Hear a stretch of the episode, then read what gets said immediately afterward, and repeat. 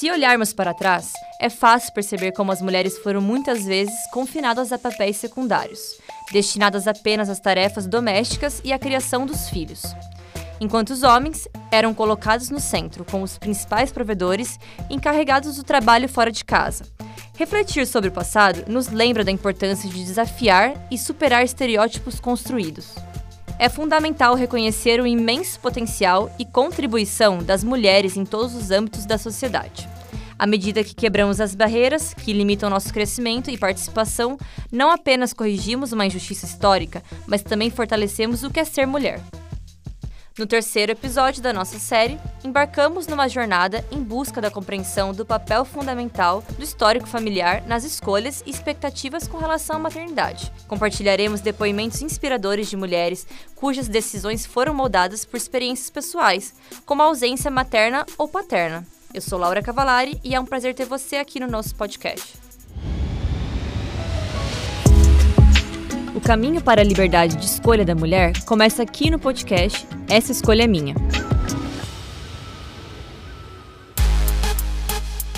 A ausência ou carência de uma figura materna pode ter uma influência profunda na decisão de não querer ter filhos. As experiências e as relações com as nossas mães desempenham um papel significativo em nossa visão sobre a maternidade. Para algumas mulheres, essa ausência pode gerar dúvidas, inseguranças ou até mesmo fortalecer a convicção de que a maternidade não é o caminho certo para elas. E foi exatamente assim para a vendedora de automóveis Adriele Sena.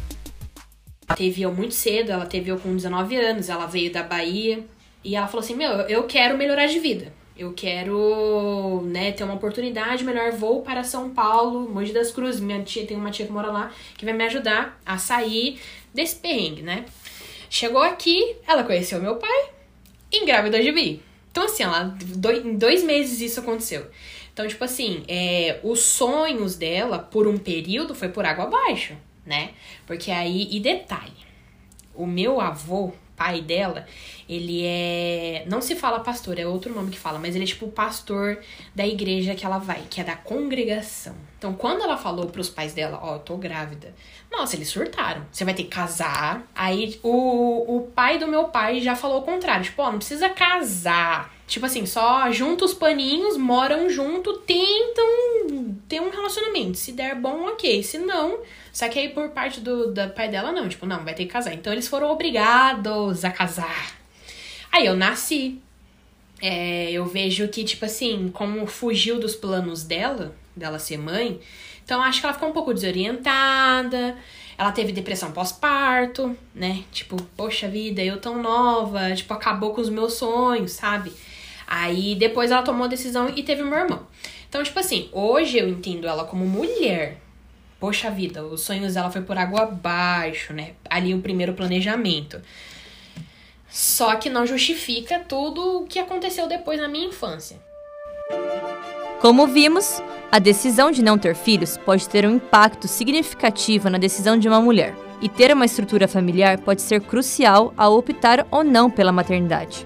Considerando esse contexto, a historiadora e estudiosa da área de gênero e feminismo, Georgiane Garabelli, nos ajuda a refletir sobre esses aspectos a fim de quebrar esses estigmas com relação à não maternidade.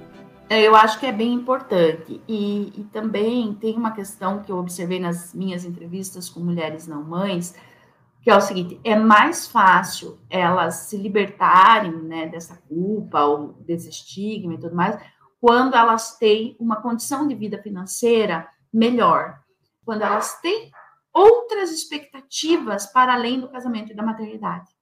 Então, as mulheres que estudaram mais, elas têm outra concepção sobre o que é não ter filho. Porque o filho não é o fim da vida dela, o filho não é o, o, o eixo central da vida dela. Eu também entrevistei mulheres um pouco mais pobres, diaristas, é, lavradoras. Para essas mulheres era um pouco mais difícil. Elas demonstravam na entrevista que era mais seria mais tranquila a vida delas se elas tivessem um filho.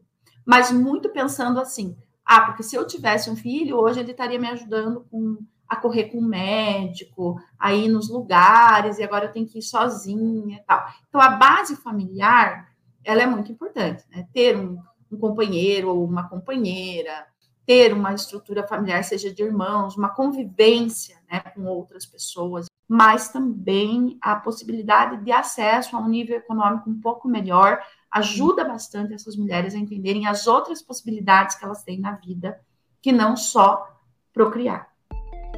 E para outras mulheres, com base em seu histórico familiar e de suas antepassadas, a maternidade pode ser vista como algo enriquecedor na vida. Mas quando se trata de uma escolha a se fazer, nem sempre essa expectativa pode ser superada. Agora, se cria também um mito muito grande sobre a maternidade, né? Achando que essa relação sempre vai ser harmônica. Porque eu acho assim, o amor materno, como todo sentimento humano, ele é inconstante. Às vezes você ama mais, às vezes você ama menos, às vezes você não ama. As mães têm seus filhos preferidos, Muitas vezes elas acodem mais do que precisa mais, por uma questão cultural, mas elas têm seus filhos com quem elas se dão melhor. Veja, a gente está falando da maternidade, né? A maternidade provoca experiências muito interessantes, que é você lidar com outro ser humano constantemente. A não maternidade também provoca, porque te abre um outro leque de possibilidades de vida, de outras formas de interação, de outras formas de amadurecimento, de outras formas de como gastar seu dinheiro. Então, é, eu acho que, que são as duas opções, vamos dizer assim, são opções válidas. Né? Na vida de muitas mulheres, a narrativa central muitas vezes é tecida pela presença forte da figura materna, como no caso das mães solos, que criam seus filhos com coragem e determinação. Minha própria história foi moldada pela resiliência da minha avó, que criou cinco filhos sozinha, seguida pela dedicação incansável da minha mãe. A ausência paterna deixou uma marca dolorosa, e a recorrência desse padrão na história da minha família se tornou um ponto de partida inspirador para minha escolha consciente de não seguir com o caminho da maternidade. A minha mãe, Maria, compartilha como foi para ela a questão de ser mãe aos 19 anos e ter assumido a maternidade sozinha. Então, a maternidade para mim foi muito desafiador. Por eu ser uma mãe tão jovem, né? Tive que me reventar, lutar para criar minha filha sozinha, é, seguir o meu caminho, né? E acabei seguindo o mesmo caminho de muitas mulheres da minha família, né? Esse ciclo de mulheres que têm filhos e depois é, acabam criando os filhos sozinha.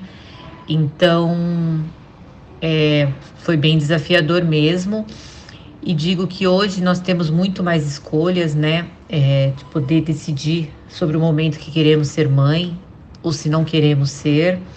E acredito que hoje minha filha é, quebrou esse ciclo, né? Porque ela mesmo tem essa consciência, tipo, de se decidir quando que ela quer ser mãe ou se ela não quer ser mãe, sem cobrança nenhuma. Sem essa cobrança, né? Que muitas vezes a gente se impõe, as pessoas impõem na gente, a sociedade, né? Que a mulher tem que casar, tem que ter filhos, e muitas vezes não é esse padrão, né? Tipo, a mulher muitas vezes casa e depois acaba criando filho sozinho, ou fica grávida e, não, e acaba não casando. Então, eu acho que hoje a gente tem muito mais direito de escolhas e muitas mulheres estão quebrando esse ciclo em muitas famílias, né? Que acontecia isso, né, das mulheres terem filhos muito nova e depois acabar criando os filhos sozinha. Então acho que hoje essa nova geração, que eu incluo a minha filha, pode quebrar esse ciclo. A pesquisadora, escritora e psicóloga especializada na área de gênero e saúde mental da mulher, Daniele Leal, comenta sobre a relação ao não desejo da maternidade dentro do contexto histórico brasileiro e nos oferece uma visão valiosa sobre como a crise identitária, que muitas mulheres enfrentam, influencia a forma como questionam e lidam as expectativas sociais em torno do amor materno. O amor, né, assim como o ódio, assim como o ranço, assim como a raiva, é uma relação construída. O que muitas mulheres relatam ah, eu amo meu filho desde o momento que eu soube que estava grávida. Isso vem muito mais, e aí eu estou falando da psicologia. Isso vem muito mais como uma projeção. Você tem uma relação biológica ali com o ser que está crescendo dentro de você. Né? Então você ama algo ali, mas relação, relação você não tem. Você só vai construir o amor ali na relação. Ali quando a criança nasce, quando você vê a carinha dela, né? Quando você dá de mamar, a questão é o que é construído, o que é chamado de amor em cima disso. E isso é muito verificado nas mulheres que desejam. Nas mulheres que tiveram filhos sem desejar, a história é outra. Mas assim, a gente também precisa colocar em voga as relações que não foram bem sucedidas, né, entre mães e filhos. Existem muitas mães que, que se arrependeram, existem muitas mulheres que não gostam de ser, dos seus filhos, que não gostam de ser mãe. Existem muitos filhos que não gostam das suas mães, que têm, estabelecem relações com outras pessoas muito melhor. Isso é uma questão humana, isso é uma questão de relações. Então, assim, a gente precisa parar de romantizar determinados tipos de relação. Lembra da história da Adriele que apresentamos no começo desse episódio? Então, não parou por aí.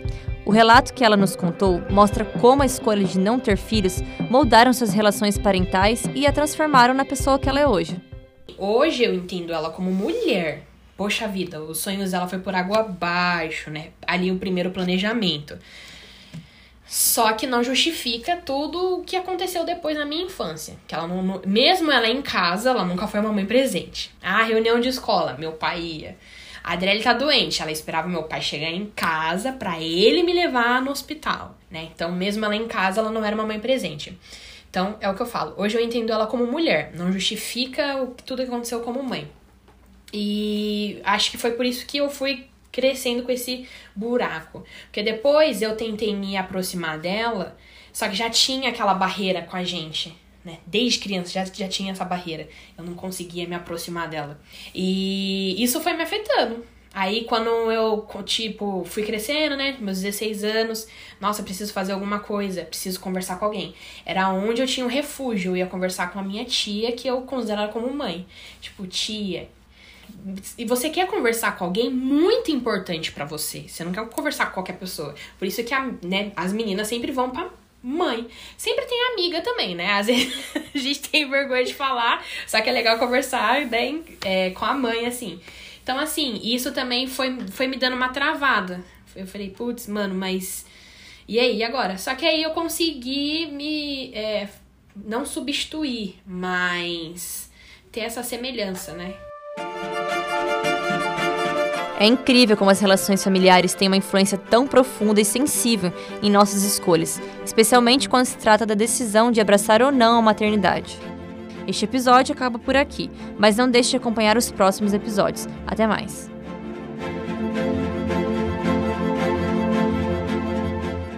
Essa é uma produção das alunas de jornalismo da ESPM São Paulo, Laura Cavalari e Melissa Alonso. Trabalhos técnicos: Afonso Afonsos e supervisão professora Patrícia Rangel.